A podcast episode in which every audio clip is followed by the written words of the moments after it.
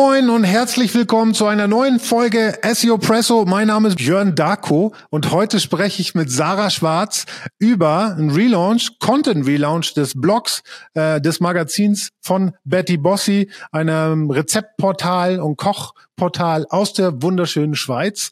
Ähm, wir sind und senden live von der OMX in Salzburg, äh, haben uns hier einen kleinen Raum eingenistet und ähm, sprechen heute über Teile ihres Vortrags natürlich auch, den sie morgen auf der SEO kommen, ähm, präsentiert. Freue mich sehr, dass du da bist. Hallo Sarah, wie geht's?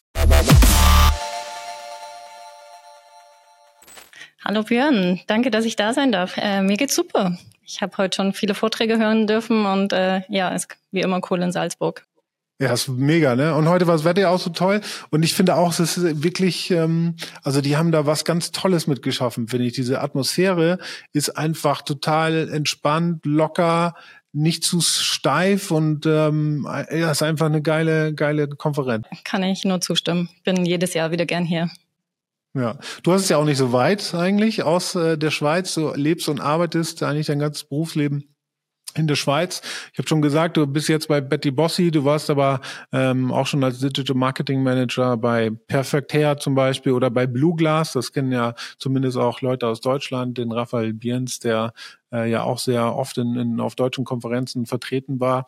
Ähm, bist jetzt seit fast fünf Jahren äh, bei Betty Bossi. Ich habe es gesagt, ich bin, habe ja selber auch fünf Jahre in der Schweiz gelebt und immer äh, wenn es ums Kochen ging. Das ist so der Chefkoch der, der Schweiz, würde ich, würde ich mal fast sagen. Obwohl es natürlich einen ganz anderen Style und ein ganz anderes Design und so weiter hat. Aber Betty Bossi auf jeden Fall die Nummer eins Plattform, wenn es irgendwie ums Kochen geht und so weiter. Ähm, und ähm, dein Vortrag wird auch darüber ähm, handeln, wie ihr sozusagen eine Art Content Relaunch gemacht habt. Also kannst ja, wirst ja das ja gleich nochmal erzählen. Aber ihr habt sozusagen den, den gesamten Blog, äh, das gesamte Magazin einmal gelauncht. Ähm, zuvorgehend war sozusagen ein Content Audit maßgeblich und durch diesen ganzen Relaunch habt ihr jetzt äh, wirklich nochmal mehr Performance rein rein äh, können. Ja, genau so ist es. Also wir haben eigentlich vor einem Jahr etwa festgestellt, äh, dass wir sehr viele Beiträge haben und von denen tatsächlich eigentlich sehr wenige im Verhältnis ähm, organischen Traffic generieren. Also ganz genau waren das irgendwie 1300 Artikel und lediglich 400 mit organischen Traffic. Und da haben wir einfach gemerkt, okay, okay, da sollten wir mal genauer hinschauen, Content Audit machen und dann auch entsprechende Maßnahmen äh, ja, konzipieren, um da aufzuräumen.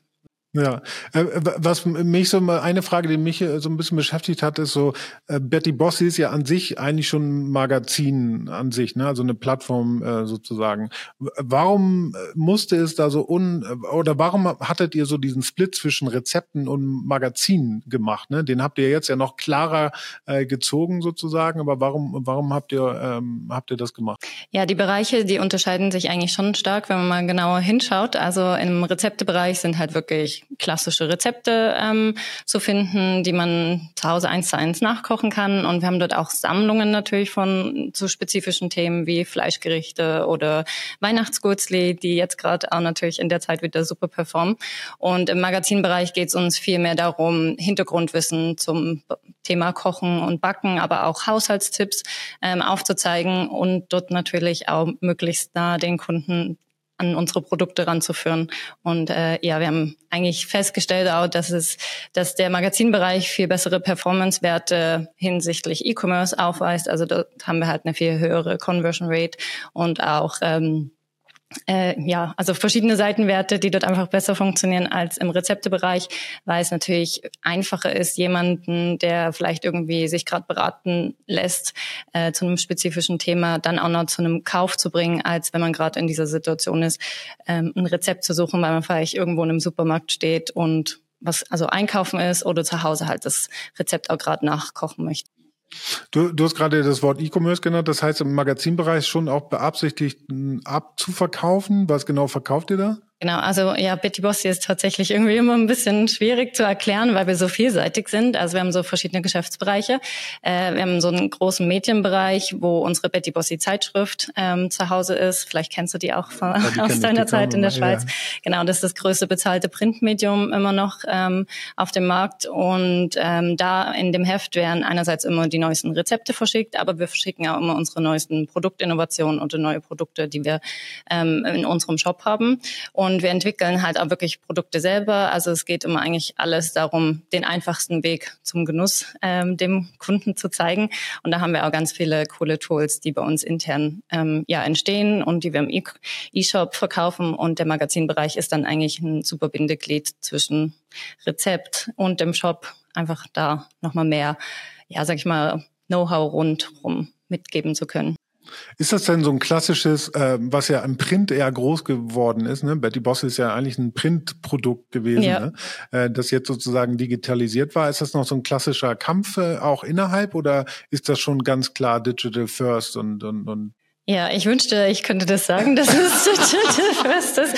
Also ich würde sagen, also uns gibt's halt auch wirklich schon sehr lange. Also wir sind in den 50er Jahren gestartet, also wir haben wirklich einige Jahre auf dem Puckel und waren zwar sicher auch die, eine der ersten auf dem Markt äh, im Bereich E-Commerce, aber ähm, ja, ich glaube, wir sind noch nicht da, wo wir uns auch langfristig natürlich sehen. Digitalisierung ist auch wie bei uns immer noch dauerhaft ein Thema, aber ich glaube, wir haben auch einen guten Shift schon geschafft, ähm, wenn man jetzt anschaut, wie wie der Rezeptebereich halt auch auf dem Markt performt. Also da sind wir klar Nummer eins in der ja. Schweiz. Ich, ich frage die Frage extra, weil ich damals ja beim Blick gearbeitet habe und wir haben zum Beispiel auch getestet. Ne? Also du hast dann ja viele Sachen, viele Sachen, die in einem Printmagazin rauskommen. Da geht's auch um Rezepte zum Beispiel.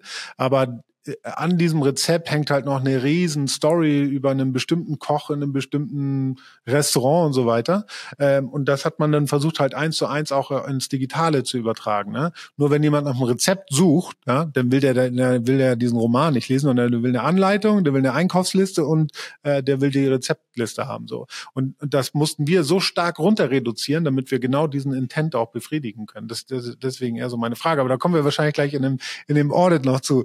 Ähm, ich habe mal, ich habe mal, ich glaube, ich habe bisher nur einen Podcast gemacht, wo wir wirklich mal über ein Content Audit gesprochen haben. Es war damals die Katharina Lübke von von Search Metrics, die mich mal da so durchgeführt hat, wie man so ein Content Audit richtig gut macht. Jetzt habt ihr jetzt, jetzt äh, sieht ja auch in, sieht man ja auch in deinen Slide Decks richtig richtig gute Performance hingelegt mit einfach dem Aufräumen und ich und ich glaube auch Zuhörerinnen sind jetzt mal super interessiert daran, was ihr da genau gemacht habt. Lass uns mal mit dem Content Audit starten. Also es ist ja erstmal wirklich sich ein Bild ähm, äh, schaffen, was hat man alles, wie performt das und, und, und so weiter. Wie kann man sich das vorstellen? Wie seid ihr da vorgegangen? Also ja, wir haben ganz klassisch erstmal mit einer quantitativen Analyse gestartet. Das heißt, wir haben uns aus verschiedenen Tools ähm, Daten zusammengezogen äh, zu allen Artikeln, die wir haben. Und eben das sind Sachen gewesen wie ähm, die Anzahl Wörter auf auf den Beiträgen, aber halt auch Backlinks, Inlinks, Outlinks, äh, dann so ganz klassisch Seitenaufrufe oder organische Klicks und das dann halt alles so, ja, in die Liebe zu Excel halt schön alles in eine Excel-Liste gepackt, wo man da eine schöne Übersicht hat und in dem ersten Schritt haben wir wirklich einfach nach gewissen Performance-Werten gefiltert und da eigentlich auch schon erste Sachen aussortiert. Also es war bei uns so, dass in der Vergangenheit ähm, ein Auftrag existiert hat, dass aus unserer Zeitschrift Tipps und Tricks übernommen worden in den Online-Bereich. Und du kannst dir vorstellen, das war dann einfach ein Bild mit so einem zwei, drei Zeiler darunter. Und das ist ja sehr dünner Content, logischerweise auch die online optimiert gewesen. Und da hat sich schon eine ganze Anzahl an Beiträgen gesammelt, die man jetzt zum heutigen Stand halt einfach löschen konnte. Und das haben wir so in einem ersten Schritt gemacht, also wirklich ganz klassisch geguckt, wer, wo ähm, ist die Anzahl Wörter tief und die mal alle auf Löschen irgendwie ähm, gesetzt. Und dann haben wir uns natürlich auch noch die anderen Performance-Werte angeschaut, ob wir da so gerade ähm, so, solche Exemplare finden, die wir sehr schnell aussortieren können ohne irgendwie genauer hinzuschauen. Äh, und da waren wir dann, also eben wir hatten 1300 Artikel am Anfang und 400 konnten wir so eigentlich wirklich gerade mal ähm, äh, ja Tschüss und sagen. Ich glaube, ihr seid jetzt bei 700. Ne? Ihr habt das einmal die Hälfte runter reduziert. Ja, ne? fast, Einfach so genau. hardcore ja. gekillt. So. Ja. Und das ist ja, man, man hört das ja ganz viel, dass so diese Entschlackung von Webseiten manchmal wirklich einen Boost in der Performance bringt. Ähm, aber ich würde gerne noch, ähm, also klar, das Quantitative super wichtig, da auch auf die Daten zu gucken. Jetzt kann ich mir aber vorstellen, ihr seid ja 125 Mitarbeitende äh, bei Betty Bossy. Das heißt, ihr habt ja auch viele, die diese Texte schreiben und die vielleicht auch ein Interesse daran haben, dass das online bleibt. Das heißt, ihr musstet ja intern nochmal Klinken putzen gehen und sagen, hey, pass auf, wir wollen jetzt also die Hälfte aller Artikel einmal löschen, das ist ja eine wahnsinnig große Zahl. Ähm, wie, wie, wie musstet ihr da äh, Überzeugungsarbeit leisten oder seid ihr da offene Türen eingerannt? Also ein Großteil ist, ja, sage ich mal, einfach in unserem Hoheitsgebiet gewesen, dass wir die einfach löschen konnten. Also das waren diese 400 und dann insgesamt hatten wir 560 uns markiert, dann noch mit Hilfe der qualitativen Analyse und dort ging es dann wirklich so ein bisschen um Klinkenputzen und fragen, hey, braucht ihr die Inhalte noch oder also halt auch wirklich aufzeigen, die Seiten, die haben keine Performance, habt ihr irgendwas noch damit vor und eigentlich, sobald man mit den knallharten Zahlen kommt, sind eigentlich auch alle recht offen, dass die Inhalte gelöscht werden dürfen. Es ging mehr so um Abklärungen, ob noch irgendwie Kooperationen dort bestehen, ob man das löschen darf oder eben, ob es noch weiter verwendet werden soll in irgendwelchen Push-Kampagnen. Aber sonst ähm, muss ich sagen, sind da alle sehr offen gewesen, auch die Inhalte dann zu löschen. Also kein, kein böses Blut hinterlassen. Nein, überhaupt okay. nicht. Und äh, äh, sag mal, was ist so die, was ist so die Performance, nachdem ihr diese 700 Seiten jetzt gelöscht habt? Also ihr habt ja noch mehr gemacht, auch immer noch eine bessere Strukturierung oder und so. Aber habt ihr anhand dieser, äh, an dieser Reduktion halt schon krass in den nächsten ein, zwei Wochen halt eine starke Verbesserung gesehen? Ja, also wir haben im ersten Schritt ja wirklich diese 400 Artikel gelöscht und da haben wir auch wirklich gerade so ein, einerseits einen Sichtbarkeitsboost gesehen, ähm, wo Graph schön nach oben gegangen ist. Äh, aber ja, klar, auf die organischen Klicks hat es dann noch ein bisschen länger gedauert, dass es da wirklich eine Auswirkung hatte.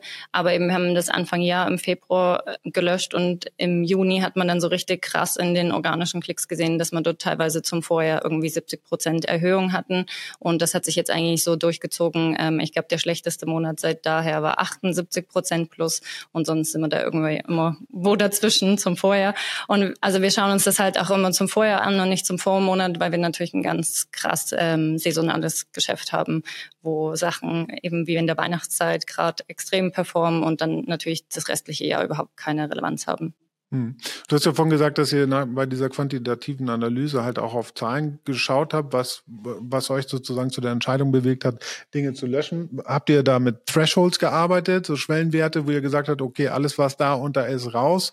Äh, was für Schwellenwerte war das und um, um was für, auf was für Daten habt ihr da speziell geguckt? Äh, genau, wie schon erwähnt, halt hauptsächlich mal auf diesen Word-Count. Ich glaube, da hat man irgendwie mal so was, alles was unter 100 war, wo wirklich viel waren, ähm, gerade rausgekickt und dann, ähm, ich glaube, hinsichtlich Seitenaufrufen haben wir dann irgendwo bei 1000 ähm, mal so die äh, den Schnittwert gemacht und dann den Rest haben wir uns dann im Endeffekt wirklich in der qualitativen Analyse angeschaut.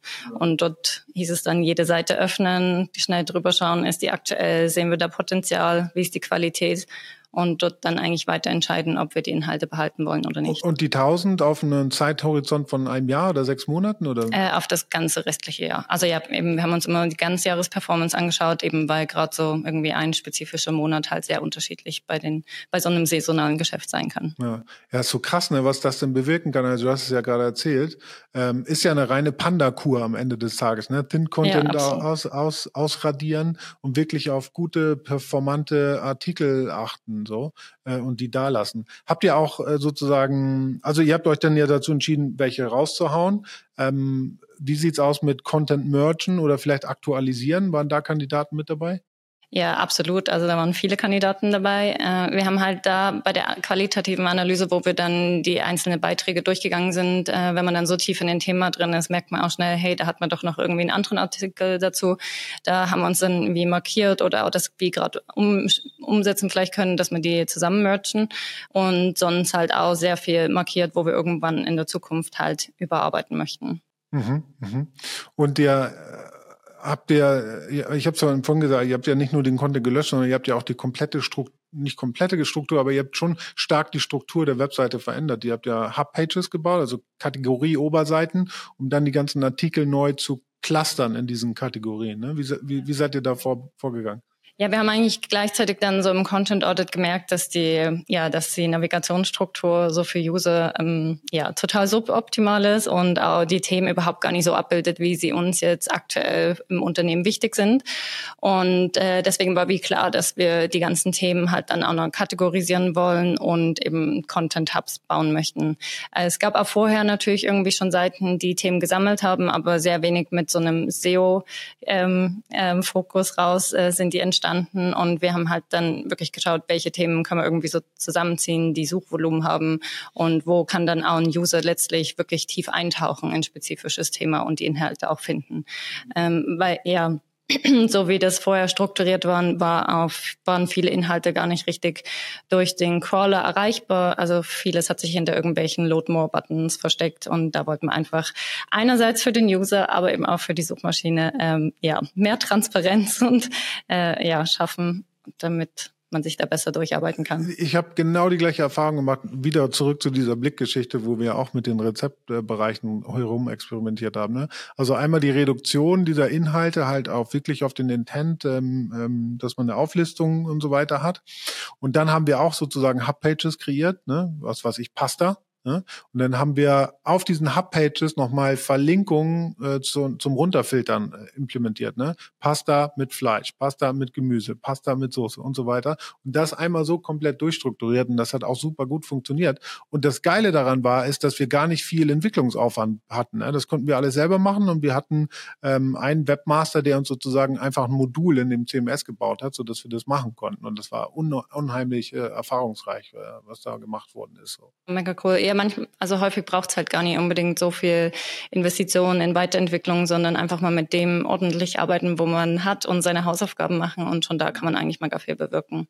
Ja, äh, wo wir gerade dabei sprechen, auch, ich meine, auch euer Relaunch ist ja weitestgehend ohne Entwicklungsressourcen äh, über, über die Bühne gegangen. Also ihr musstet da jetzt nicht irgendwie auf Tickets warten oder auf Produkt warten, dass die für euch irgendwas umsetzen, sondern es hat ihr einfach alles selber gemacht. Ne? Ja, genau. Wir haben eigentlich wirklich einfach unser CMS so, wie es jetzt halt Möglichkeiten bietet, genutzt, um einfach neue Landingpages zu bauen, dort ähm, Inhalte neu zu verlinken und das ja im Endeffekt relativ manuell zu bauen.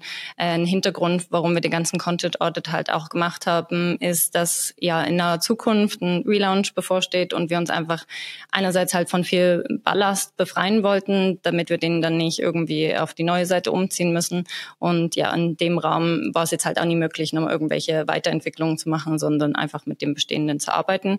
Und wir hatten uns aber vorgenommen, dass wir jetzt nicht noch irgendwie warten wollten, weil eben Relaunch, kennst es vielleicht, äh, man hat sich aber mal ein Ziel, wann das live gehen soll, aber meistens verschiebt sich noch das ein oder andere Mal. Und wir wollten jetzt einfach möglichst schnell hier aktiv werden und auch in die Umsetzung kommen. Ah, das heißt, das war, das war wirklich das Ziel zu entschlacken, bevor dieser, be, bevor ja. dieser äh, Relaunch kommt. Ja, ah, ganz genau. Geil. Und da, dann seid ihr natürlich ja auch mit den Hub-Pages und der neuen Struktur ja sozusagen maßgeblich auch schon an dem, der, dem Design der neuen Architektur beteiligt, ne? weil ihr ja sagen könnt, pass auf, das sind die neuen Kategorien und so weiter, so soll das Template für ein, für ein, für ein Content-Piece aussehen und so weiter. Das ist natürlich sehr schlau. Ja, genau. Es läuft gerade sehr viel sozusagen parallel aus dem Lehrbuch raus, hätte man es sicher in einer anderen Reihenfolge gemacht, aber. Nee, glaube ich gar nicht. Ja, eben, also der Content Audit hatte wirklich viele Gründe. Also der Relaunch war sicher ein großer, aber eben äh, wir konnten da irgendwie viele Sachen gerade für uns abgreifen, halt auch irgendwie eine Priorisierung schaffen, in welchen Bereichen wir halt weiter optimieren wollen, äh, auch wirklich mal einen Überblick zu bekommen, was man eigentlich alles hat. Äh, vor allen Dingen, wenn man irgendwie auch neue Teammitglieder hat, ist, bringt es immer viel, einfach mal zu sehen, was da schon da ist, bevor man halt immer irgendwelche neuen Inhalte erschafft. Ja, wie, wie schafft ihr es denn jetzt? Also ich, ich kann mir vorstellen, jetzt wo ihr alles überarbeitet habt, ist ja auch wichtig, dass man regelmäßig den Content nochmal wieder sich anschaut und schaut, ob man noch irgendwo was aktualisieren kann. Vielleicht kann man da noch eine Tabelle, vielleicht da noch ein Bild, vielleicht ähm, performt das nicht mehr, vielleicht muss man das. Also habt ihr da jetzt so einen, so einen konstanten Prozess, wo ihr Content immer wieder reviewt, aktualisiert, merged äh, und so weiter? Ja, ich glaube eben der Content Audit, den wir gemacht haben, das war wahrscheinlich so der erste in den letzten Jahren und wir haben uns vorgenommen, dass wir das eigentlich jetzt mindestens einmal im Jahr machen wollen, um wirklich einen Überblick zu bekommen und halt auch daraus irgendwie so die Jahresplanung machen machen zu können, wo man halt wieder anfängt zu optimieren. Äh, ich glaube, grundsätzlich kommt es halt wie auf die Größe der Webseite an, wie häufig man das machen muss. Aber ich glaube, so für unsere Größe einmal im Jahr sollte hoffentlich dann auch, wenn man das ja öfter macht, äh, ausreichend sein.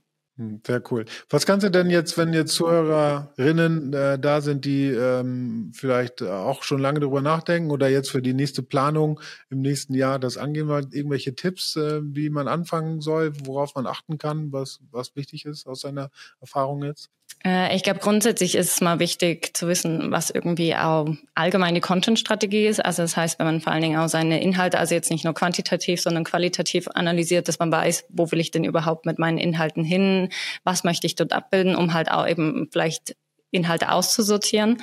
Also da irgendwie einen Blick drauf zu haben und dann halt einfach wirklich mal starten, sich die Daten zusammen zu, ähm, zusammenzutun und äh, ja Schritt für Schritt durchzugehen. Und ich glaube im Endeffekt äh, gerade in einer Zeit, wo Nachhaltigkeit auch so ein wichtiges Thema ist, sollte eigentlich jede Seite, die irgendwie online ist, eine Daseinsberechtigung haben und ja, je häufiger man dann das anschaut und korrigiert, ich glaube, umso mehr tun wir auch unserer Umwelt Gefallen.